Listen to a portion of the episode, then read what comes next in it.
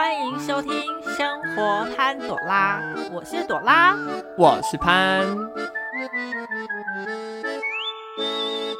双十国庆了，嗯，那我我们们是不是应该要祝贺一下？是是是是。那我是们在这里祝贺中华民国台湾生日快乐！！虽然我不知道这样讲会不会被骂，因为反正我们也没有法律顾问，我们就是 podcast，我们要怎么讲就怎么讲。好，这不是我们今天的重点。反正因为连假四天嘛，是你有没有安排要去哪里玩呢？我很怕到处都是人，要定位又很麻烦，所以我目前都没有任何打算。没错，难怪我们是朋友，因为我也不想出去玩。哎、可是你知道我客户都出国嘞，哎，我听说上次的中秋连假跟双十国庆，其实国旅很惨呢、真假我不知真道真、的，大家都是出国，哦，因为太久没出国了。对，而且现在机票的价格有调回一点点啊，哎、就是我的顾客有一个是去日本，哇，一个去韩国，然后有一个是去菲律宾。没有人去泰国。嗯，好像没有，因为好像泰国好像大家听说去玩不是不是，听说十月一号开始就是大陆开开放旅游，哪里开放旅游？大陆再说一次，不然哪里开放旅游？中国大陆啊，不不能这样讲吗？你要说中国。烦呢、好啦好啦，反正这是中国开放旅游啦。对，然后那个中国是免签，现在讲话越来越注意喽。好讨厌哦。所以听说泰国整个都是大陆人，中国人，中国人。来来来，很想咬舌。好了好了，反正就只是一个名称的意思啦，就希望各位听众不要那么在意，因为我们没有这么政治颜色对，好，那像最近没有打算出国，那你其实自己有预计要去哪里玩吗？有想去溪头享受一下分多金跟负离子的地方。哦，你说比较近的去轻旅行，对对对对，轻旅行。我我觉得轻旅行比较刚好。对啊，就不会太累，不然四天连假回来是很累的事情。对啊，你光想如果到台北好了，我们台中到台北嗯两个小时，对那如果一塞，基本上四个小时起跳。没错，哦，那我真的没办法，我不如选南投啦，或者是嘉义这种短程的。没错，因为我每次上台北啊，其实我都是跟我的好姐妹聚一聚，我也不想跟我的老公一起去，所以我上台北基本都是我个人的旅游。那所以完全就是放风自我。对对对对，所以那你老公在假日的时候，就是连假四天，他还是要做继续做创作。如果他有案子在身的话，如果我们没有计划，大部分他都会继续创作。呃那我先预设他会继续创作，因为他看起来也没跟你讲要去哪嘛。没没有 OK，、好，那其实今天的话题呢比较沉重一点，是我这边的故事，但是会讲到我会有点生气。就是延续我们上一周的朋友对友情之节的故事。我觉得是友情的故事。是好，那这一次的故事就换由我来分享。OK，OK，好，那这边的话，我就来跟听众朋友分享一下我的故事喽。我有一个我现在跟他已经变得很陌生的朋友，那事情其实是这样子的：我前几年从台北到彰化的时候，我有 PO 一个线动，说我终于要离开台北了。那我朋友看到这样的一个线动的时候，说要马上跟我约吃饭。那当时我想说，哎、四年不见的朋友约个饭局其实还不错，于是我们就相约了一间连锁的火锅店。结果他没有跟我说他要吃哪一间店，那我自己当天也没有想到要跟他确认是哪一间店。结果当天吃饭的时间，我到现场的时候，我就打电话跟他说：“哎、我到了。”这样，于是他就跟我说：“可是他没有看到我。”后来我才发现，他约的是彰化市的那间连锁火锅店。那这件事其实我就有点傻眼了，但是我就想说算了算了，因为我自己没有确认好，所以我还是得骑二十多分钟，而且不能生气的去现场赴约。到了现场呢，我们就吃了火锅，然后他就说他要提他要请客。然后讲说这样有点不好意思，他说没关系，那四年不见，我想说没有关系，那他要请就请吧，这样他就开始说明他的工作啊是做健身教练的啊，然后呢他有在帮人家做减重啊、增重啦、体态管理啦、巴拉巴拉巴拉之类的。当时我听了也觉得他的工作哎很棒、很厉害、很时尚、很流行哦。那后来我有点想说我要健身，所以我就想说，哎，不然等一下也可以去现场看看。那结果他就突然问我说，他等一下要上班，要不要问我到现场？我想说，哎。当天我也没事，我也想去看，那我就想说，哎、那我就去看好了。结果这一去就不得了了，事情就要这样慢慢的一步一步被推进了。他带我到他现场上班的健身房，他说他要去准备一下，等一下要上班，然后让我他另外一个朋友来带我参观。那我当时也想说，好了，没差，参观一下，大概五到十分钟也不会很久。等等看他上班的时间都做些什么啊，或者是问他器材怎么用啊之类的。那说不定还可以下午办个会员啊之类的，跟我朋友下次可以一起做健身这样。结果整整一个下午，他朋友就一直带我参观、介绍、试用，教我用一些小器材这样。那整个下午我其实很尴尬，因为我其实很不喜欢被业务在那边带着走这些东西，因为我觉得。整个下午有长达快两个小时的时间，我觉得很尴尬。但我后来就想说，算了，我未来可以陪我朋友练啊。那依照这样的原则，我还是办了一个会员哦。我办完会员之后，我朋友就出现喽，他就说他有健身课程可以参加体验。我朋友他就又请他朋友来跟我说哦，健身课程的内容。那听完之后呢，那也体验完之后，我就说哦，我下次再来好了，因为这个健身课程其实有点小贵。那不过我当下的心中其实有点小疙瘩了。这个疙瘩是因为。有点像是我到现场就我朋友都没有出现的那种感觉。那于是呃，我就想说，嗯，我下次还要再来嘛。但基于因为我认为我朋友不是这样的人，所以我还是跟他约了下一次的时间到现场。那下次时间到现场的时候，我就确定我要买课程，因为我有一点额外的闲钱，可以买一些小课程。这样，结果当天呢，在讲课程的时候，他只出现我面前五分钟。他要请他朋友来推我课程，我朋友啊还是不见踪影。那最后呢，我就想说，好，那我要买课程了，我就签下这个教练课。那我的业务就有说，哦，他呃要填那个业务的人的名字。那我就说好，那就填你们两个这样，因为我的健身教练有两个。结果填完之后呢，我朋友就出现了，他就出来跟我说，为什么我没有写他名字？他就要跟我对峙这样。我就想说，什么意思？你带我进来的。啊，我又没有看到你啊，跟我推的是他们两个啊，不写他们两个名字，我要写谁这样？于是呢，我就很不爽，就跟他讲说啊，你带我来，我从头到尾没有看到你啊，你也没有来跟我讲这些事情的方针、内容、模式、付款款项，然后一些有的没的，啊，你从头到尾都找你同事来跟我说，那我要怎么认定你未来不会变这样？啊，我从头到尾。都没有得到你一点点的回馈啊！你带我来，然后什么都丢给你朋友，然后最后你要我写你名字，你凭什么？当天其实我跟他吵的时候，其实是在整个健身房里面吵，所以其实蛮大声的，其他人也有听到。那他们的健身教练就赶快跑过来跟我说：“啊，没事没事，他可能就比较冲动啊，你不要跟他这样吵。”那我就想说，算了，我不要。在那边搞得很像 OK 一样，那于是我就跟他讲，我就跟另外那个教练讲说，那在这个课程的部分我签完了，你们可以分他一点业绩嘛？因为我是基于他觉得，我是觉得他既然都要入场，我给他一点业绩也没有关系，一种比较可怜他的心态这样。我就想说跟他们这样询问，他们就说哦好啊，那他们就把一个学员的业绩给他这样，然后就说那我的教练课的部分是不是可以分成三个人来上，就你们三个平均分？那那些教练也都说可以没问题。那这些东西我是都完整的确认之后也都没有问题了之后我才离开的。然后后来呢，我离开之后，我朋友就一直密我说他很抱歉啊，他刚跟他的总教练有谈过，他觉得呃对我很不好意思，想要跟我约个致歉这样。然后我就说好啊，那我们就约个地方。那天他下班的时候其实蛮晚了，已经十点。多了，那我就想说，那我们就约个公园好了，因为当天也没有什么吃的了。当下的时候，我们就开始在谈了。其实我听完他在讲事情的时候，我其实蛮不爽的，因为他其实从头到尾都一直在讲他自己认为他带我进去啊，然后我应该要写他的名字啊什么之类的。然后呢，他觉得我应该要做到这样的事情什么之类的。那我就觉得说，哎，不对啊，啊，你从头到尾都没有来。跟我说，对，没有出现，然后也没有要辅助我啊，你就一直把我丢给你的业务人员去做处理，我就觉得这件事很不爽。但后来我们两个立场都有讲出来之后，我就想说算了，这跟这个人沟通不良，那我以后也不想跟他沟通了。最后我就把这个人归类到我的点头之交的朋友圈。然后我有时候就是就是事情发生那一阵子，我就到处跟我朋友讲这件事，然后我朋友就是听了也会觉得说，这个感觉如果换成是他，他也会很不爽。现在其实我想起这件事，我还是会觉得很不爽，因为我会觉得说。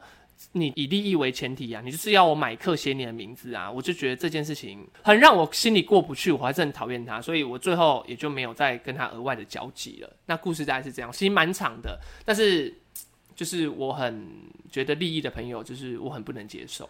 对，就是像是上个上一集我说我的朋友找我，然后就会卖我东西或什么之类的，但是我觉得基于朋友立场，如果我真的想捧场，我真的就是会买。那你那个朋友，其实他的意思是希望你买他的课程，但是他又没有说，又没有来跟你解释，又没有介绍你，又没有，对，又没有事前跟我沟通。对，所以他就认为说，哎，我带你进去，你就应该要写填我的名字，他是自己认为吧？对他认为，因为我是他朋友，所以我应该主动填他名字。嗯但殊不知，我当时已经把我自己转换成一个消费者的概念。对，然后这件事情就是影响到我之后很多就是交朋友的时候的利益关系。对啊，那这样子的话，如我想问日后还有这样子的有利益关系来往的朋友，你要如何去拒绝跟他的约会啊，或者是交往？像我的习惯啦，因为我其实很会拒绝别人这件事情，我跟朵拉比较不同。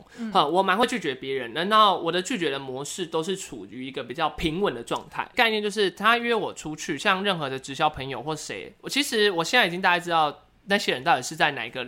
哪一个圈子里面了？嗯对，所以他约我出去，我都还是会出去。但是如果他跟我说要买商品啊，或买什么的，其实我就会跟他讲说，其实我要考虑看看，或者是我会跟他讲说，其实我没有需要，或者是我就会跟他讲说，呃，这个东西的话，你推我当然没有问题，但是我不会购买你这些产品。第一个是你这些产品，第一个我用不到，我会很直白的去跟这些就是很人讲，直接跟他说，对，就是我会直接让他踩刹车，不要再花时间在我身上对。但我相对的，我也会直接对这个朋友的设定会把它调整一下。嗯，像这个朋友，我们四年都没有见面，他突然约我说要卖课程这件事情，其实我当下第一个条件会认为说，哦，就是朋友嘛，他一定不会这样子，因为毕竟我们认识了四年，但没想到这四年的友谊也是说毁就毁了。呵，呃，我觉得如果你真的有遇到像这样有直销的朋友要问你，就是啊要不要出来啦或什么的，你不会拒绝的话，你就直接跟他讲说，哦，你没空，嗯哼，你就连见面都不要见面。对，但如果你是觉得说这个朋友你还想保留，那你觉得他可能只是因为工作关系需要、嗯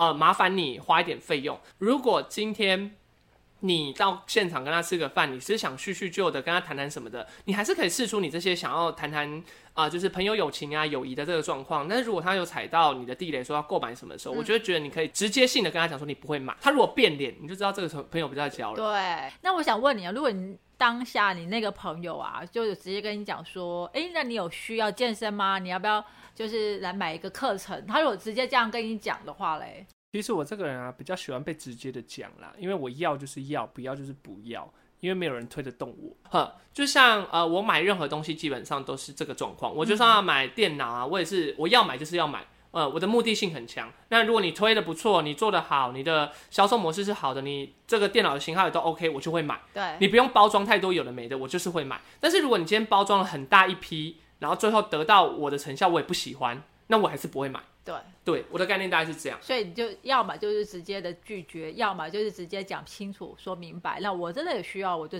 我就会签。对，那如果不需要我就不用。那如果你就因为这样子我不签，你就跟我变脸，那我们朋友也不用做了。对吧？因为我不是你的是要这样啊。对，因为我又不是你的一个什么什么聚宝盆，你要从我这里抽多少钱？嗯说实话，任何东西谈钱就伤感情对嘛。，那如果你今天决定你要跟这个朋友撕破脸，如果你是一个要卖东西给朋友的人，你决定要跟他撕破脸，那很好，你就直接撕破脸吧。对，那如果像我的习惯是，我不愿意一开始就撕破这些人的脸，所以我就还是会到现场就跟他们说，我可以跟你叙叙旧对对对对，那可以看一下你的东西，但会不会买，其实我心里早就有一把尺，对对，不会买就是不会买这。样也不能说你把我带进去，或是是你只要讲了一两个，我就认定我一定要买你这个账。对，讲难听点，你就是在上班嘛，那就是服务啊。对啊，啊，那如果你今天要这样做，你就把我当成一个消费者嘛，那我当然就我有权利对你做出与朋友不同的界限。当然对啊、对，我的想法就是这样。嗯所以其实如果今天各位听众有遇到像我直销的朋友，要么就是第一个刚刚说的直接拒绝，连见面都不用见面。如果你确定的话，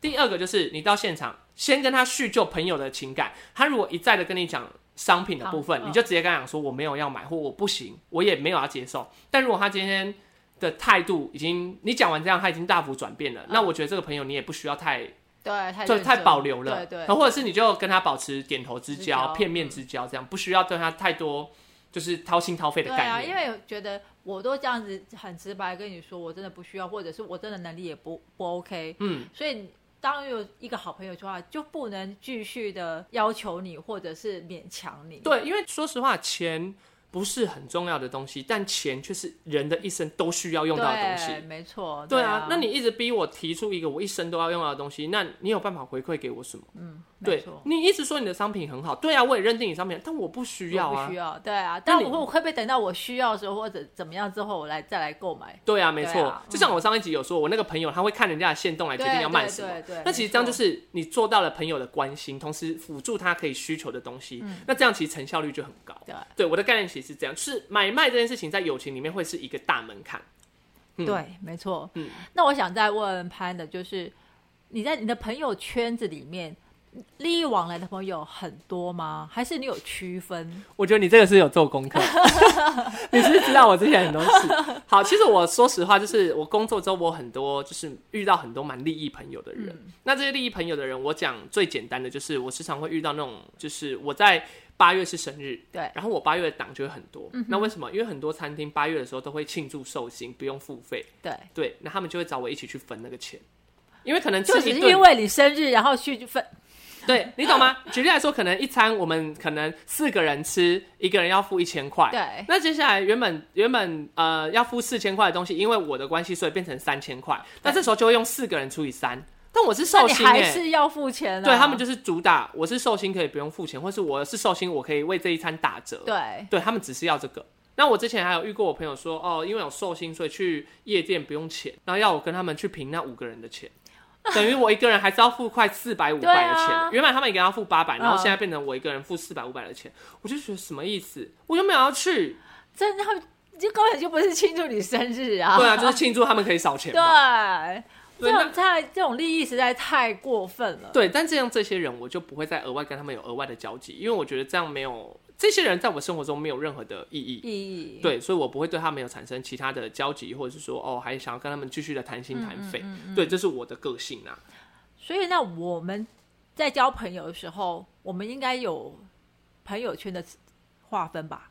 哦，对啊，其实，在交朋友的时候，就是呃，我们今天想要就是来分享一下，我们其实每个人交朋友都会有一些原则。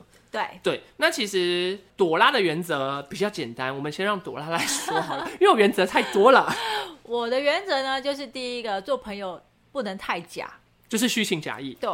然后第二个呢，就是不能，恶意重伤吧。哈哈，对，不能恶意重伤彼此，对或者是朋友圈里面的任何的一个朋友，对，因为对你来说，每个朋友都是应该要彼此互相互相珍惜，然后互相尊重。就是如果产生恶意的重伤的话，所以这个感情在对于这个圈子或者是对彼此都会有裂痕对，都会有裂痕，就是一辈子应该是没有办法再和好的。像我的那个原则其实就比较简单，其实我的个性啊，就是我你要跟我当朋友，然后如果当了朋友之后，其实有两件事你就是不能做到，就是第一个就是如果你欺骗别人，对，因为我觉得在朋友间之间你欺骗这件事情就是最不好，因为我有一个朋友，好，我就直接直讲，他就是我有一个朋友，他有交女朋友，然后呢，我问他他有没有交女朋友，他跟我说没有，嗯哼，然后我就觉得很无解，因为我觉得说这有什么好骗？那你你知道他们他有交女朋友对我知道那个男生有交女朋友，是然后他都一直骗我说他没有交女朋友，但为什么我会知道他有交女朋友？是因为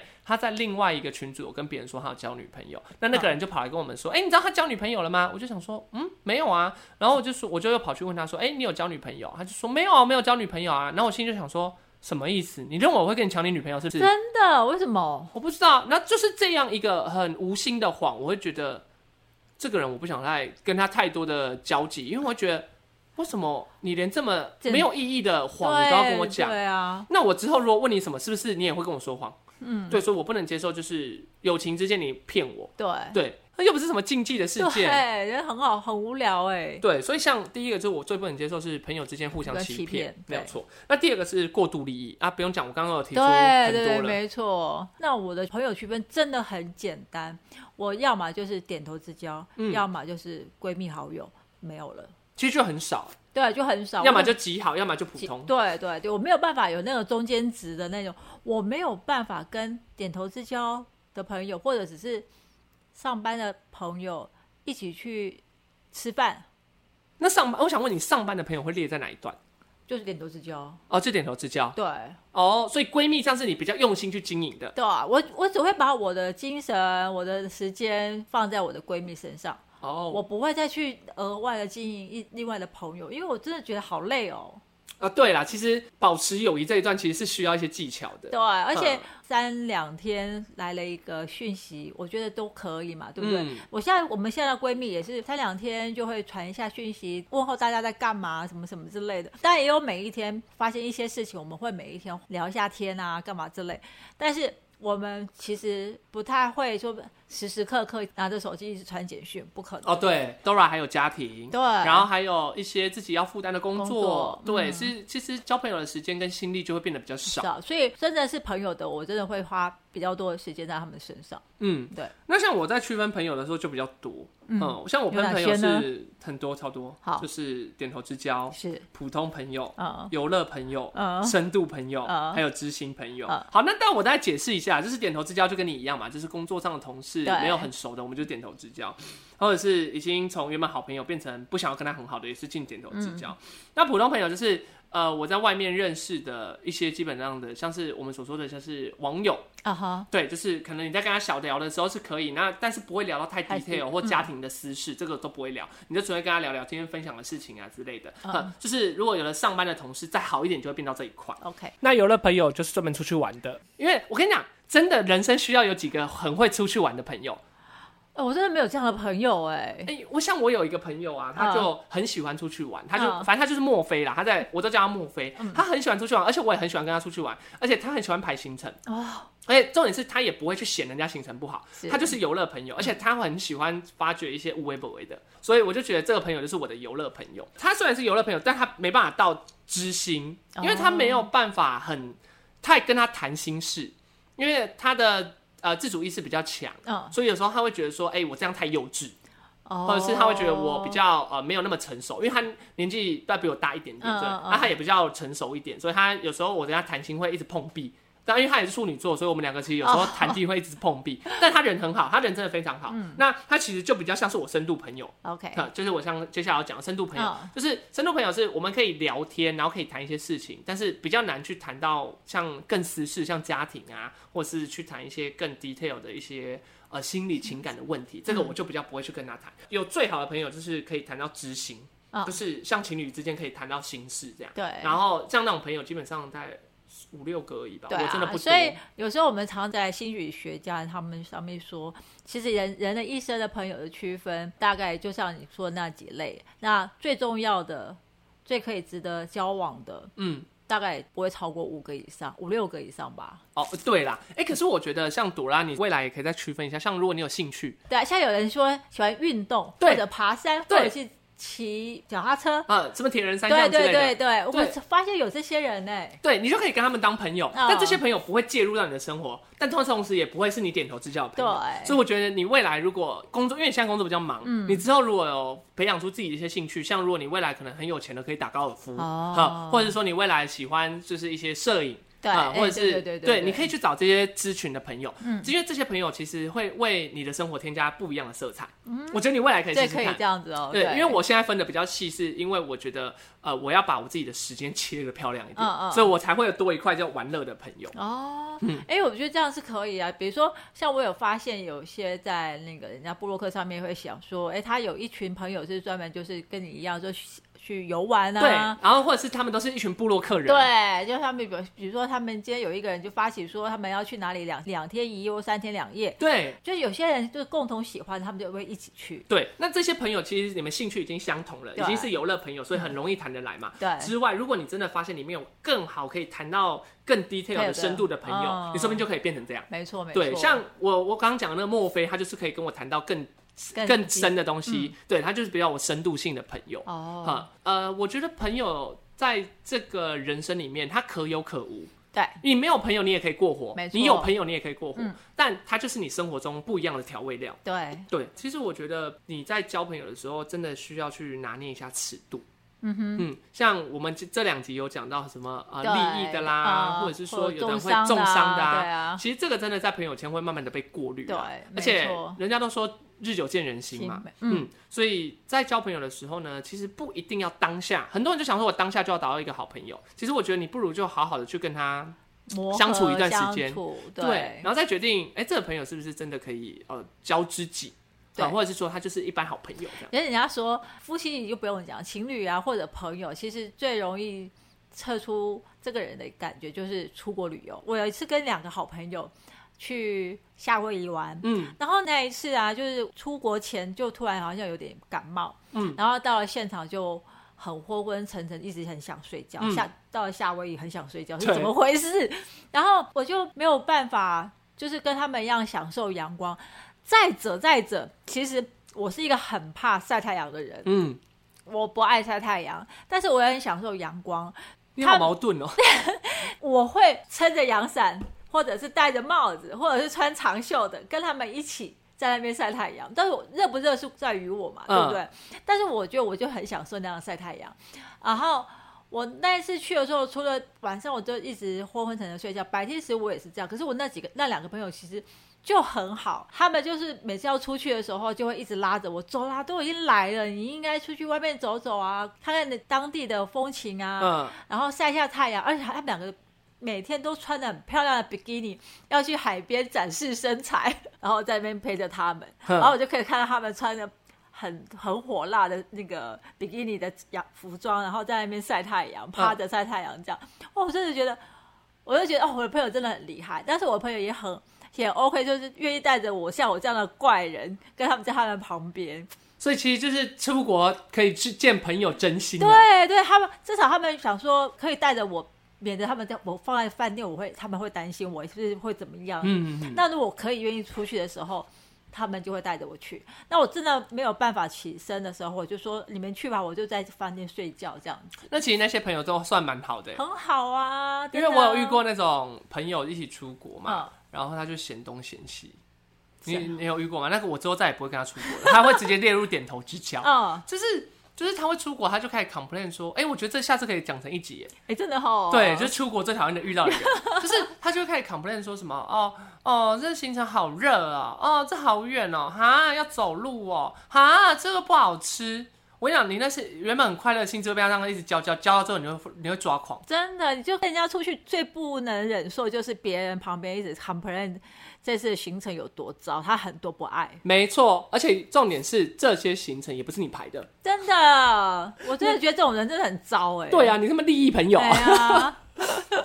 好吧，那你要不要做一下这次交朋友的结尾呢？就是在交朋友的这个路上呢，你一定会遇到形形色色不一样的游戏。嗯没错，。对，那这些朋友呢，你或许有的会遇到偏重于工作的，嗯。有时候会偏重遇到一些他是有目的性的。对，那目的性有好有坏，有的是对你有情感的。对。那有的是纯粹真的是有目的性想要跟你当朋友，嗯，那有的甚至是有目的性的想说未来你对他会有利益帮助。对，那这些人，我觉得你要自己去过滤、去筛选。嗯那当然，朋友交的越多，也不代表你人越好。对，对，也不代表你的人缘有多好。对，有的时候你其实只是认为说，哎、只是你的朋友交际的这一块没有冒犯到别人，嗯但不代表朋友多就是代表人脉就很好。对，对，相对的，在交朋友这件事情上呢，你要仔细的去查看每一个人，用长时间的累积去看看，哎、这一个人的个性啊、习性啊、生态啊，是不是跟你很合？对甚至你们两个朋友有没有办法相辅相成？嗯，其实交朋友的重点就是要相辅相成没。错，就像我潘跟朵拉两个人，其实我们是相辅相成的，在我们这一块环境里面去做成长。对，嗯，因为我们在做这个 podcast 也是第一次，嗯，那我们也是不断的去找出我们适合的方式，对，甚至我们每天都在钻研一些我们下次要聊什么啊，我们要讲什么啊，或者是我们是不是每一集都要更深入呢啊，什么之类的。嗯因为其实我们有听众也曾经有说过，我们的话题都比较薄、啊比较浅、对，比较浅，比较皮毛一点。对但其实我们有时候会觉得说。后来讨论之后，还是会觉得说，因为如果谈的太深度的话，有的听众会觉得说好好无聊，对，因为有的人就没有兴趣，所以我们会觉得说，不如我们就分享一些故事啦，然后讲一些浅浅的东西。对，那如果真的大家有兴趣，你可以留言给我们，对，我们会再做讨论，对，或者是挖更深的细节。对对对，对，那其实我们有很多东西都有更深的 detail 的东西可以讲，不过因为有时候因为时间啊，或者是呃内容的丰富度没有那么的嗯。多，所以我们两个后来也是抓到一个平衡点，所以找到这样的一个 podcast 的经营模式。对，对，所以其实交朋友之间，我们会比较希望是各位交朋友是尽量以合作或者是说互助成长的模式去交朋友。就是不要说以以利益来讲，然后就用彼此的教学相长，嗯，是这样吗？教学相长，好像不是这种，不是应该说我根本不知道这成语，我尴尬。我刚还一副就是我好像懂，就是比如说你不了解的，然后我就多说一点，然后你了解的了，我就让你多睡一点，嗯，类似这样，然后我们互相去从这个地方去琢磨。哦，我懂，我懂，互相彼此在琢磨成长的意思啦。对对对对，嗯其实也是蛮希望，就是大家交朋友以这样的立场去走啦。嗯因为第一个这样子彼此学习的路上，你们才会友谊会更长久。对，没错。呃那记嗯得交朋友呢，一定要尽量避开那种很爱借钱的朋友。没错，对啊，当然开玩笑借钱就算了啦，但是因为我们还是要提醒各位，你的朋友通常跟你借钱，你要抱着一个心态，就是这个钱出去就是回回不来。嗯，嗯对，你要有这个把握，不然你这个朋友绝对交不成。对，没错。嗯但是有时候会觉得说，嗯，朋友既然开口了，就很想说，真能够，他真的应该是有需要，他才敢跟你开口。对对，不然他应该也没有必要跟我开口。嗯，可是我觉得看人性啦，因为有些朋友确实就是借了钱之后再就就没有办法再还你啊。但我觉得一样，但是我们是希望他能借了钱，他能够还我嘛，就是对啦对啦更好嘛，对不对？但是我们还是要保持着我们是施舍的一方，而是算了，给你我现在生活可以负担得起的价格，我可以借你没关嗯系。但你要不要还？你不还，我真的也就算了啦，因为我也。就是保持着这个钱不会影响到我生活嘛，对所以我就借你没错。但如果你借了一笔，我可能会影响到我生活的，我可能就提不出来。那就真的没办法，我都没有办法过活了。对对对，啊所以很多听众朋友，像这一集，我们上次有收到一集留言的部分是提到，哎、如果朋友有借钱的部分该怎么办？其实我嗯建议你就是只借你觉得可以接受的额度范围。对，如果你觉得得这个借出超去了对超过高出了自己的生活模式，我觉得你就不要借。嗯，因为我第一个，要我想他也不会介意吧，因为他真的没有办法、啊。嗯、介意就算了嘛，这朋友就算啦。对对啊，因为我觉得钱这种东西就伤感情嘛。那如果你尽你基本上可以尽到的，不会影响到生活的可能，你借他我觉得没关系。是，但是如果已经影响到你生活的，我就觉得说你还是要拒绝他啦。对那不要让这个朋友从原本的好朋友变成了你生活的一个负担。对啊，嗯这才是我觉得朋友比较重要的事。因为上次有讲到借钱的部分，嗯嗯嗯，对对对，所以这边想要提供给各位听众这样的一个想法。OK，好，那你还有没有什么想要跟听众朋友分享的小小的资讯呢？